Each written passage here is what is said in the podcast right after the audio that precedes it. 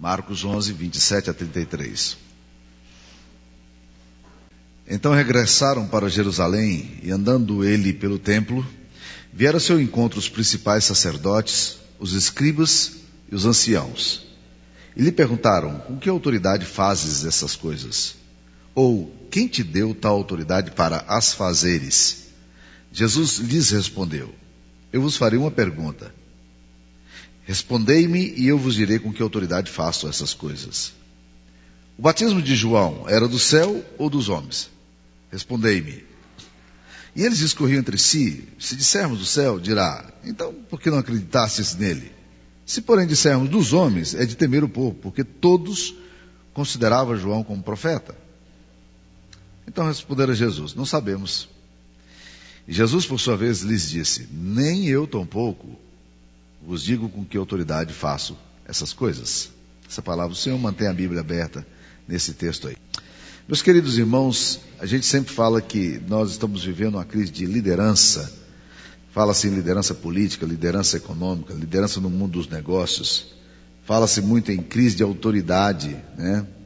Parece que falta, as pessoas que têm autoridade são sempre questionadas porque parece que não conseguem exercer bem a sua autoridade. E a gente acredita e pensa que essa questão de liderança e autoridade é uma questão dos nossos dias.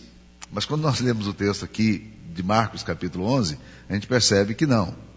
Que o problema de liderança e autoridade é um problema que sempre existiu. Desde o início do, dos tempos, nós estamos enfrentando essa questão. Quem, por que, que essas pessoas fazem isso? Qual a autoridade que tem? A tendência imediata da gente, em termos de autoridade, é acreditar que a autoridade da gente ela vem em função do cargo, em relação ao cargo que a gente tem, ou função, ou ofício que nos foi dado. Isso é muito comum acontecer. Em Brasília fala-se muito daquela, daquela velha pergunta que as pessoas gostam de fazer para os guardas, quando os guardas pegam as pessoas é, quebrando a lei de trânsito e vão puni-las e elas viram para ele e falaram: Você sabe com quem está falando? Como se dissesse: Nós somos pessoas importantes em Brasília e estamos acima da lei. Portanto, você eh, nos respeite. Se eu estou quebrando a lei aqui, isso não é problema, porque eu estou acima da lei. Você sabe com quem você está falando? Essa questão de evocar autoridade a partir da, do cargo ou da função é muito comum. Ainda hoje nós usamos muito isso. Nos concílios, nas igrejas, muitas vezes a gente acha que a autoridade é porque o presbítero foi eleito. O presbítero agora ele tem autoridade. O diácono foi eleito, o diácono tem autoridade. O pastor ele tem autoridade porque ele é pastor e tem função pastoral. E aí a gente sempre se esquece daquele princípio das escrituras sagradas que fala que toda autoridade, é, que nós devemos nos submeter à autoridade, mas a Bíblia diz lá que não há autoridade que não proceda de Deus. A ideia de Romanos 13, 1 é que a autoridade ela está apotel, ela está debaixo de Deus. Tá? Ou seja, quando uma autoridade ela quebra o princípio de Deus, ela sai debaixo da autoridade de Deus, ela perde a autoridade. Ela pode ter o cargo ainda, pode ter o ofício e pode ter a função, mas ela não tem autoridade.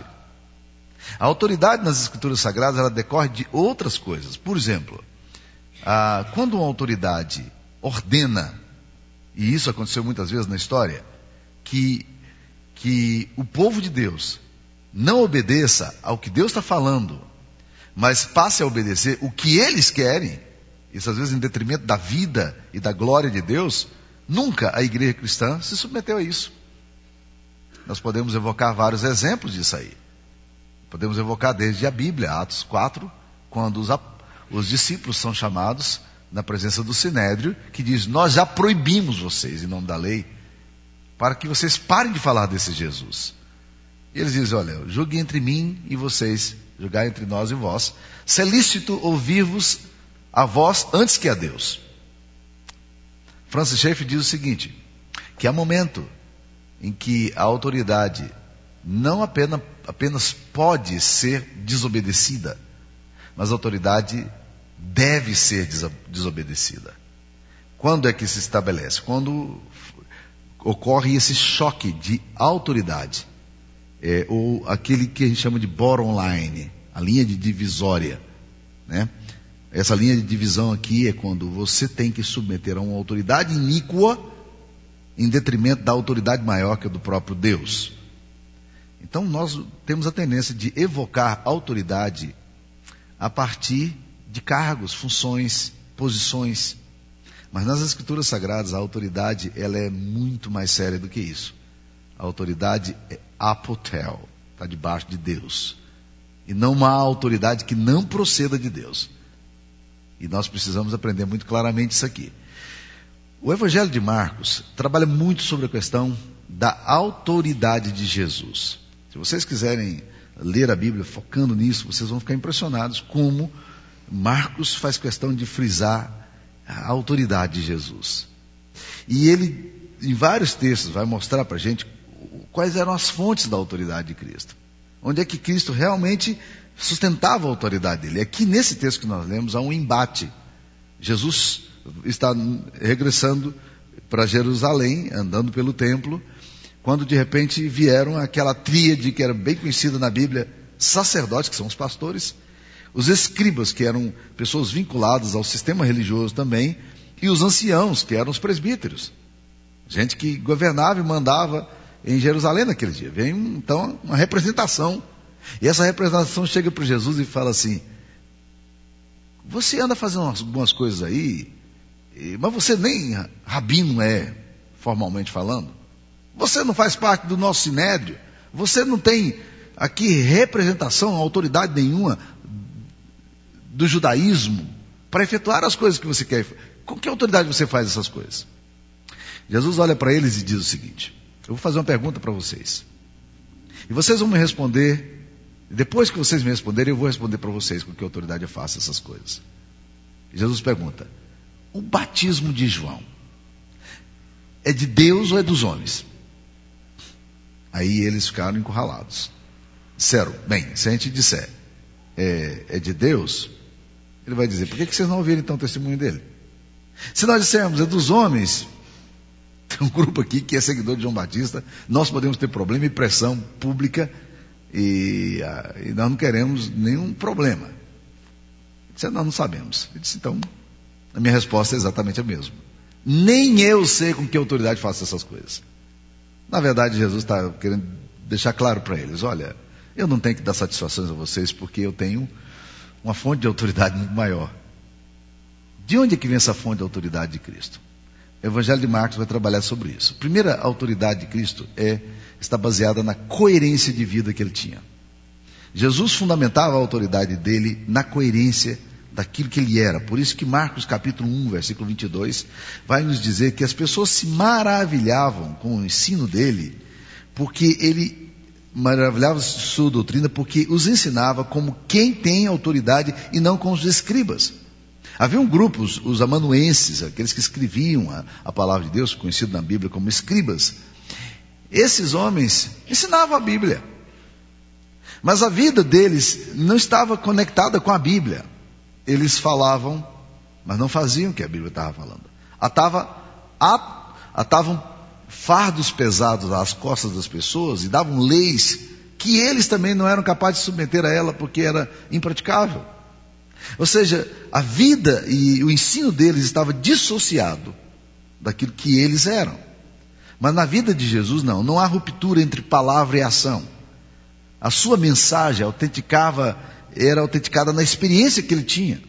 Quando João Batista vem com a crise para Jesus, em Mateus 11, 26, João Batista está preso, a situação é complicada, e ali ele começa a passar por uma reflexão de vida e uma crise existencial e teológica bate no coração dele, como muitas vezes deve ter acontecido já com vocês. Você começa a questionar aquilo que você crê. Você começa a ter medo de estar crendo em coisa errada de achar que a Bíblia é uma bobagem, que o céu, será que existe mesmo? Será que Jesus realmente morreu na cruz? Será que, né? Satanás joga esses dardos nessas horas difíceis que a gente enfrenta. Talvez você esteja hoje aqui debaixo de, da masmorra da dúvida, debaixo de acusações e de medos de estar crendo, como Jeremias falava no meio da crise dele, serias tu para mim um ilusório ribeiro d'águas, como águas que enganam. João Batista então manda seus discípulos irem perguntar a Jesus: você é mesmo o Messias ou devemos esperar outro? é fantástica a resposta que Jesus dá. Jesus diz assim: vocês vão andar comigo agora e vocês vão levar o relatório para João Batista. E vocês digam para ele que os cegos veem, que os surdos ouvem, que os paralíticos é, andam. É isso que eu quero que você diga para eles. Ou seja, João, eu não, eu não vou dar argumentação para você, João. Eu, eu não, diga, discípulos de João, digam para João que ele olha a minha vida. E a partir da minha vida, eles, ele chega à conclusão que ele precisa chegar. A minha autoridade está baseada, ele diz, na coerência de vida que eu tenho. Então, se nós quisermos ter autoridade, meus queridos irmãos, qualquer autoridade, ela vai se fixar e se firmar em cima da coerência de vida. Jesus era assim. Segunda coisa que era a fonte de autoridade de Jesus é que Jesus tinha uma autoridade que vinha da relação que ele tinha com Deus. João Marcos capítulo 1, versículo 35, diz que logo depois, no início do ministério, tendo se levantado alta madrugada, alta madrugada, saiu, foi para um lugar deserto e ali orava. Jesus desenvolveu uma liturgia de adoração. Ele tinha um relacionamento com Deus em que ele tirava tempo para reorganizar o seu mundo interior para se encontrar com o Pai. Jesus não sofria a tirania do urgente, ele reservava tempo para reflexão, para conversa com Deus. Muitos homens, muitos pastores evocam concílios para afirmar sua autoridade quando nós deveríamos evocar a intimidade com Deus, ou não precisaríamos nem evocar. Uma vez perguntaram para o reverendo Antônio Elias, um antigo pastor da nossa igreja, que faleceu já bem idoso, perguntaram para ele o que era unção. Ele olhou, pensou um pouquinho, do jeitinho sábio dele, disse assim: uns são, outros não são. é isso aí. Não tem, não tem que responder. A intimidade de Jesus gera essa autoridade. E é interessante que isso vai se dar com os discípulos também, quando eles são convocados pelo Sinédrio, lá em Atos 4,13. O texto diz que eles reconheceram, depois da ressurreição de Cristo, que ele, aqueles discípulos haviam estado com Jesus. Ou seja, eles reconheceram que a experiência deles com Deus era a matriz fundante da existência dele. Então a autoridade dele vinha da coerência de vida e vinha da intimidade com Deus. Uma outra coisa que, que dava muita autoridade a Jesus é, era a compreensão dele da sua vocação, sua consciência vocacional. Jesus era, tava, tinha muito claro na mente dele o que é que ele estava ali para fazer. Ele nunca titubeou no, no propósito dele. Quando lá, no, ao enfrentar a cruz, ele passa por aqueles momentos angustiantes, ele fala, Pai, se possível, passa de mim esse cálice. Mas logo em seguida ele fala assim, mas foi exatamente para esse fim que eu vim. Os discípulos se escandalizavam com Jesus porque ele falava da necessidade da morte dele. É necessário que o filho do homem seja entregue às autoridades, seja morto e ressuscite ao terceiro dia. Os discípulos ficavam loucos com esse negócio. Mas na mente de Cristo estava tão claro a vocação dele, ele não tinha crise de chamado. Era necessária, eu tenho que passar por isso. Eu creio que muitos homens passam por crises, eh, principalmente no que concerne as coisas de Deus em relação à autoridade, porque eles não sabem exatamente se eles foram chamados para isso. Já vi pastores negociando a vocação deles, porque eles não estão claros da própria vocação. Aí você faz barganhas. Você não precisa barganhar. A autoridade vem de Deus. A fonte da autoridade vem dessa consciência também vocacional que você tem. Essa compreensão. O que, que é que eu fui chamado? Eu fui chamado para fazer o quê? Jesus dizia sempre: para isto vim, para isto vim. Exatamente esse é o meu propósito de vida. A autoridade de Jesus também, em Marcos, revela isso, vem por causa da identidade que Jesus Cristo tem com o Pai. Não apenas consciência vocacional, mas a identidade que ele tinha. Quando ele vai a, a, ao templo e ali ele derruba as mesas dos cambistas, expulsa ali os negociadores do templo, ele faz isso com uma autoridade inquestionável. As pessoas no meio de massa é um negócio complicado. Ontem nós estávamos assistindo o jogo do Brasil, péssimo jogo, né, contra a Holanda.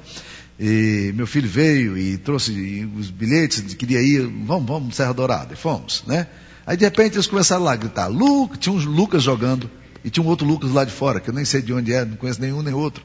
Mas ele gritava, Lucas, Lucas, Lucas. Aí teve uma, uma mulher do meu lado que começou a gritar com a torcida, Lucas, Lucas. Aí ela olhou para o marido dela, para o namorado, sei lá, e disse assim, quem é o Lucas mesmo? Quem o Lucas mesmo? Ela não sabia. Ela estava gritando, todo mundo está gritando, então eu vou gritar também. Deve ser coisa boa, né? Nesse momento em que Jesus entra ali para o templo, com um chicote, e começa a expulsar os vendilhões do templo, bastava um gritar, pega! Mas ninguém era capaz de levantar a voz. Por quê? Porque Jesus tinha uma identidade com o Pai. E essa identidade com o Pai lhe dá toda a autoridade que ele precisa. E ele fundamenta a sua vida sobre a relação que ele tem com o Pai. De tal forma que quando ele é questionado sobre a fonte da autoridade pelos escribas, pelos sacerdotes e pelos anciãos aqui do texto, ele não se preocupa em responder. A parábola dos trabalhadores maus que ele reserva em Marcos 12 fala exatamente sobre isso. E revela a sua identidade, a consciência que ele mesmo tinha, de que era herdeiro e filho legítimo da vinha. Uma das coisas que Jesus mais enfatiza e tentava passar para os discípulos, e como isso é complicado para nós hoje também, é identidade. Sabe por que, que a gente sofre muito como crente? Porque a gente perde noção de identidade com o Pai. A gente esquece que a gente é filho amado de Deus. Então, quando a tempestade vem, quando as tentações surgem, quando, quando as circunstâncias são adversas, nós entramos numa crise. Porque a crise da gente é a seguinte: será que eu sou filho amado de Deus? Será que Deus realmente me ama? E Satanás sabe colocar isso de uma forma muito, muito propícia, no meio de uma crise sua, levantando dúvidas sobre você. Quem é você? Será que Deus, se Deus amasse, você deixaria passar por essa circunstância que você está passando? Se você tem crise de identidade em relação ao amor do Pai por você, provavelmente você vai ter muita dificuldade de passar pelo vale da sombra da morte. Por isso, quando os discípulos trazem um relatório, em Lucas 10, e eles foram enviados de dois em dois para pregar a missão dos 70, quando voltam, eles estão felizes e eles dizem: Senhor, até os demônios se nos submetem em teu nome. Quando a gente ordena em teu nome, os demônios são exorcizados. E Jesus, eu não sei muito bem eh, como é que deve ter sido a reação de Jesus, mas fico imaginando que Jesus deve ter olhado para eles e eles todos empolgados com os resultados do projeto missionário deles, do trabalho deles, né? Jesus olha para eles e ele deve ter feito uma cara assim meio de desilusão, sei lá o que passou na mente de Jesus, mas Jesus dá um, um banho de água fria neles. Jesus vira e fala assim: alegrai-vos, não porque os demônios se submetem ao meu nome, não porque vocês são pessoas capazes de confrontar o diabo e o diabo correr. Não é por aqui não. Jesus está dizendo para ele: não é esse o caminho. Mas ele diz: alegrai-vos. Por quê? Porque os vossos nomes estão escritos no livro da vida. Jesus tira a tendência daqueles homens de acharem que o negócio deles é funcional, é pragmático. De que eles têm que fazer e vai acontecer. E coloca o foco deles na identidade de amor que eles precisam ter com o Pai. Lembre-se, vocês são filhos amados de Deus. Os vossos nomes estão escritos no livro da vida. E ninguém pode tirar isso. Se você lembrar disso, é tudo que você precisa. A autoridade de Jesus vem exatamente da identidade dele. Ele não tem crise na identidade. Mas o texto vai dizer mais: é que a autoridade dele dá liberdade para ele ser o mais humano dos seres. Sabe o que acontece quando você tem autoridade, uma autoridade que não é delegada, nem uma autoridade de concílios, nem uma autoridade é, funcional? Você é livre. Você é livre para corresponder à expectativa que Deus tem de você, para se relacionar com a vida assim de forma humana. Você já percebeu como líderes religiosos se tornam facilmente engessados? Gente, vou te dizer, o que eu já vi de pastor engomado na vida. Pastor engomado. Sabe o que, que é pastor engomado? Aquela, aquelas, antigamente tinham umas roupas que você tinha que engomar para ela poder ficar rígida assim, bem, bem durinha, né? Hoje praticamente não se usa mais esse negócio, né? Mas há muitos pastores engomadinhos, porque eles querem corresponder exatamente ao que o concílio espera deles, né? E aí eles vão roboticamente agindo assim, andando assim, dão dois passos para cá, mas o concílio diz que é para dar dois passos para cá, e, e, eles se perdem, eles não se tornam mais gente, acabou. Há um tempo atrás encontrei um amigo meu, colega de, de, de seminário, colega de quarto do seminário, amigo íntimo meu, uma pessoa muito ligada a mim. E ele me cumprimentou com o cumprimento mais absurdo que eu poderia esperar de um homem que era meu amigo. Ele chegou para mim, formalmente, ele estava de terno e gravata, e disse: Como vai, reverendo Samuel? eu falei: Meu irmão, vem cá, esquece esse negócio aí. Esse negócio aqui está doido demais. Isso aqui é neurótico demais para minha cabeça. Deus tem misericórdia de um trem desse. Deus tem misericórdia de um trem desse. Então o que Jesus Cristo vai fazer? Quando, quando você olha a atitude de Jesus, Jesus se assenta com publicanos, que eram traidores da nação, está aí em Marcos 2,15. Ele se assenta. Gente de caráter refutável e questionável socialmente. Ele aceita a estranha adoração de uma mulher cujos convidados murmuravam pelo simples fato de tê-la presente. Está em Marcos 14, 3, 9. Ele, ele aceita aquela adoração de uma mulher que chega e derrama uh, perfume nos pés dele. Jesus convida para se sentar à mesa um homem que haveria de traí-lo como Judas, está em Marcos 14, versículo 17 e 21. Mesmo sabendo de antemão de suas intenções malignas, Jesus está livre. Jesus é livre, porque ele tem autoridade e agora ele sabe de onde vem a autoridade dele e ele é humano agora. Ah, quando a gente tem a autoridade que vem de Deus, isso resgata a humanidade, torna a gente humano, simples. É fácil amar a vida, é fácil amar a gente torta, não ser inquirido, e se for inquirido também não faz diferença, porque sua autoridade procede de Deus. E Jesus faz essas coisas. Mas Marcos termina demonstrando que a fonte de autoridade de Jesus também estava acima de tudo e foi reconhecida também pelos discípulos quando ele venceu a morte. Quando ele venceu a morte e apareceu aos discípulos. Agora os discípulos percebem o absoluto senhorio de Cristo. Os discípulos percebem e fecha na cabeça dos discípulos essa, essa coisa meio complexa que eles não estão entendendo muito bem. Apesar de Jesus ter sido tão explícito e claro nos propósitos dele, dito as verdades, os discípulos ainda estavam tentando decodificar a mensagem. É, os discípulos agora estão voltando para suas práticas antigas, suas funções antigas, como os discípulos que voltam para a pesca, os que, os que, vão no caminho de Emaús, e que falam, nós esperávamos que ele fosse o Messias, nós estávamos certos de que seria, agora Jesus aparece, aparece para ele, para aqueles irmãos, e se manifesta, e a autoridade de Jesus agora é revelada para eles, ou de um dídimo que questiona, não, esse negócio aí que vocês estão falando, que viram Jesus, que ele ressuscitou, é, isso é bobagem, isso aí é alucinação coletiva, esse negócio aí não dá certo, é delírio de mulheres que saíram correndo aí, é, ficaram com medo, assombrados, tiveram uma, uma visão e aí estão meio perturbadas. Não, eu, eu só vou acreditar se eu tocar em Jesus, tocar no, nas mãos dele e colocar minha mão do lado e Jesus se aproxima e diz, Tomé, não seja incrédulo, crê somente. Eu já te disse isso. Eu já falei para você que eu ressuscitaria. A autoridade de Jesus agora é, é resgatada, é anunciada, é demonstrada no fato de que a morte não pôde retê-lo. É interessante no livro de Apocalipse como os louvores a Jesus sempre passam por essa vertente de celebrar o cordeiro que foi morto, mas ressuscitou.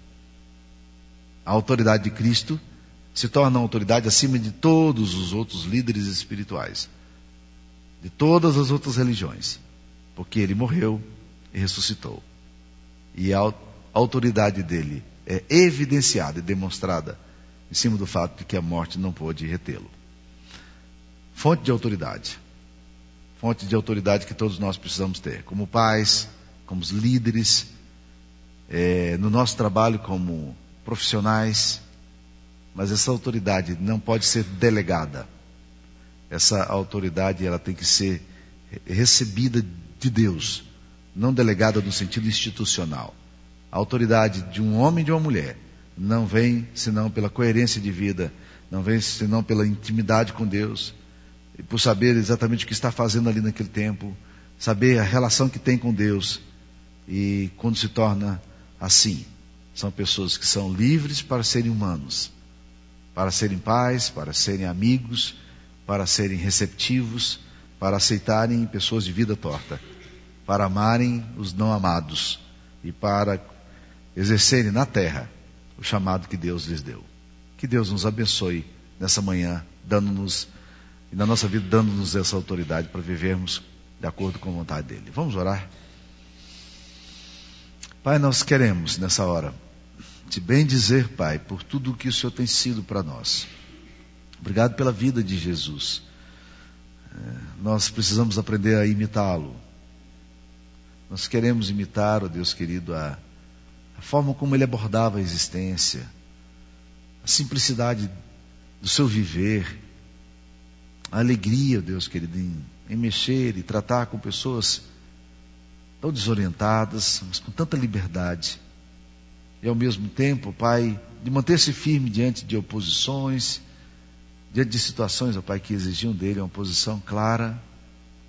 Obrigado porque Ele nos ensinou como viver. E nós queremos viver como Teu Filho. O Senhor nos tem chamado para imitarmos o Senhor. E nós queremos te pedir que o Senhor nos ajude nisso. Em nome de Jesus. Abençoe o teu povo, a cada um aqui. É, em nome do Pai, do Filho e do Espírito Santo, nós abençoamos vocês, irmãos. Com a bênção que há em Jesus, que há no Espírito Santo e no Deus eterno, hoje e sempre. Amém.